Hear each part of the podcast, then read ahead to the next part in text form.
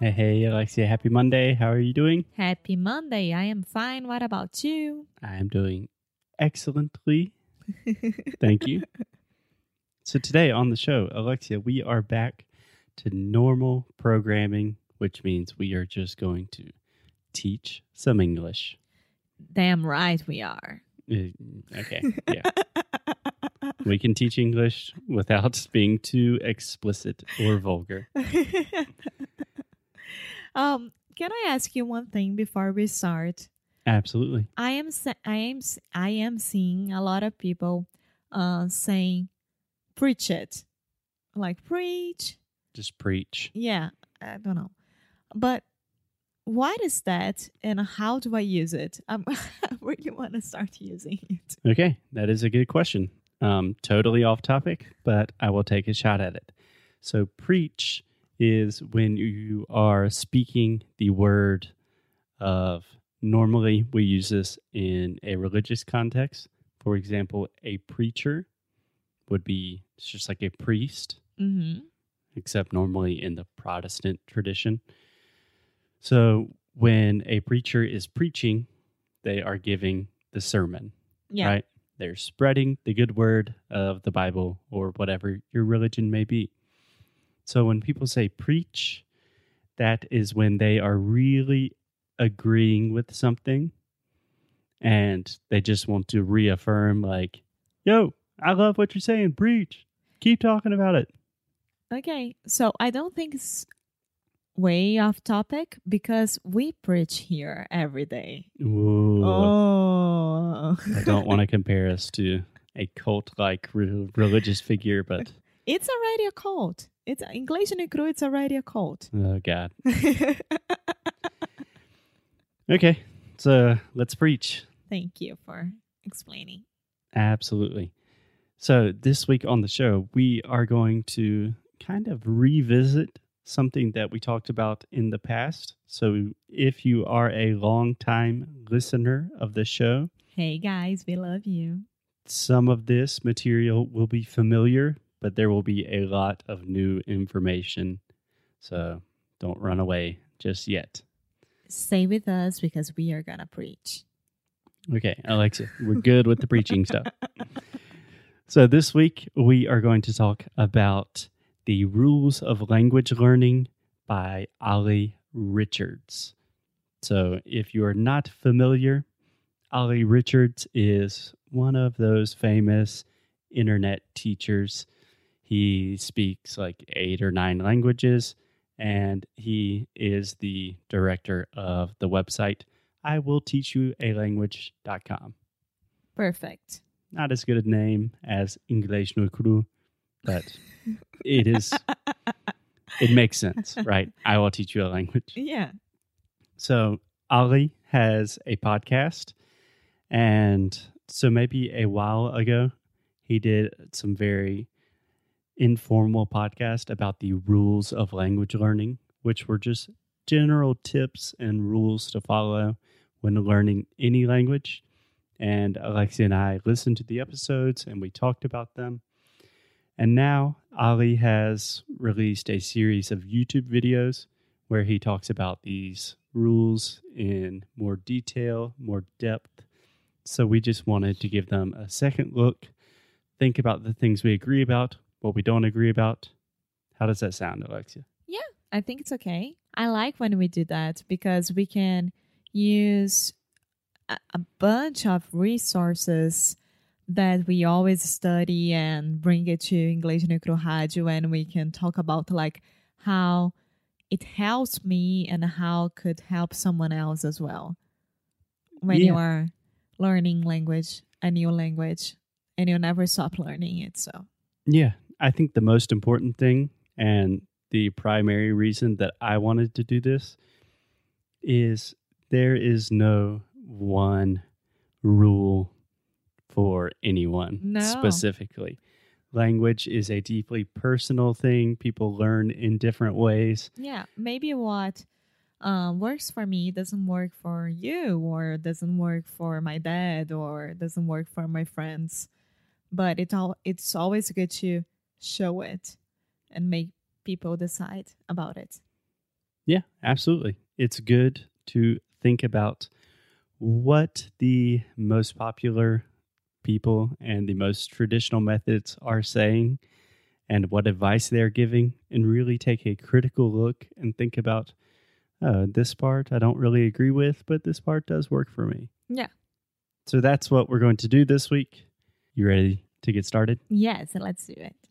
Okay. So, Olly's first rule of language learning is do not take language learning advice from native speakers. Yeah, but we had to explain this Okay. because before you, you, are explain, Na- okay. just give me your first impression because I think most people will be like, "What? That's all I want to do is talk to native speakers." Well, as we were discussing before, and I do agree with it, one thing is practicing and the other is learning, right? Right. So, for example, Foster, you you are a native speaker and you are teaching people how to speak better English, right? Right. But you have learning skills and you have teaching skills. I hope so. Yes, you have. So that's Yes, the you do. difference. Yes, you do. Preach. That's the difference. uh, if I am talking to one of your friends and I ask them, like, hey, what do I do to make my English better? They probably will say, like, watch this movie, um, yeah, that's a pretty common. go to a book club, or anything like that. yeah. So, a really important distinction that I'm not sure if Olly makes this clear enough in his video, but there's a big difference between a native speaker that has not learned another foreign language and then a native speaker that does speak other languages. Yeah. And then there's another difference between native speakers who are also teachers, Yeah. right? So that's the main difference for me. Of course, you can practice with native speakers, but don't get their advice for granted. Don't take their advice for granted. Yeah. That's I don't think that's what you want to say. Sim. Como assim? Não pega o, o, o conselho deles, tipo, como a, a primeira regra do mundo que você deve seguir. Yeah, the phrase for granted means do not Como garantia. No. Ah, It's the opposite actually. Ah. So take their advice for granted. yeah, but we don't say it like that. If you take something for granted, it means you do not fully appreciate it. Okay, so yeah, I was trying to like to not follow their advices if they don't have learning or teaching skills. Yeah, good try. And one more tip, Alexia. In general, we do not say advices in English. We just say advice. Okay, Cool? okay. One more thing that it's really weird, but that's fine.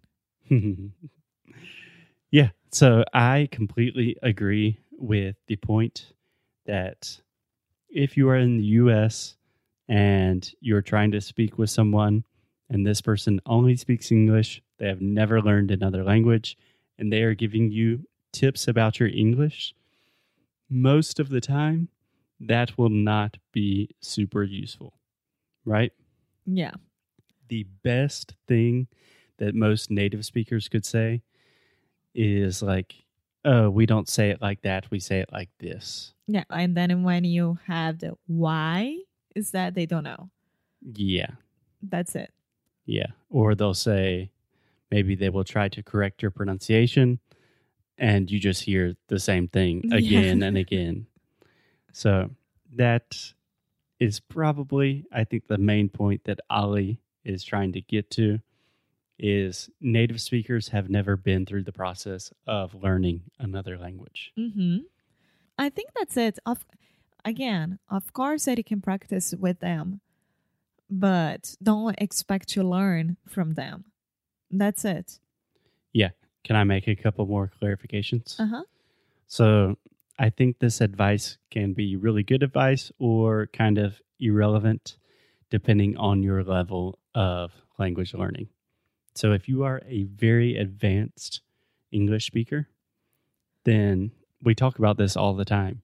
You should be talking to native speakers as much as possible. Yeah. But that's when we're talking about conversation practice, hmm right? You're really training the art of conversation. That is not as much about you are learning more about the structure and really how to speak the language. Okay? Does Yeah. that make sense? Yeah. For example, your dad, he started to correct me in with some words, which I don't mind at all. But sometimes it's just a way that he prefers saying it. It doesn't I mean, it doesn't mean that I am completely wrong. Yeah.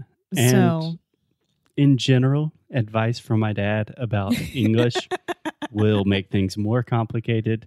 And if you ask him why about anything, yeah, that's just the way we say it. that's the way how South is. How the South is. yes, how the South is. Yeah.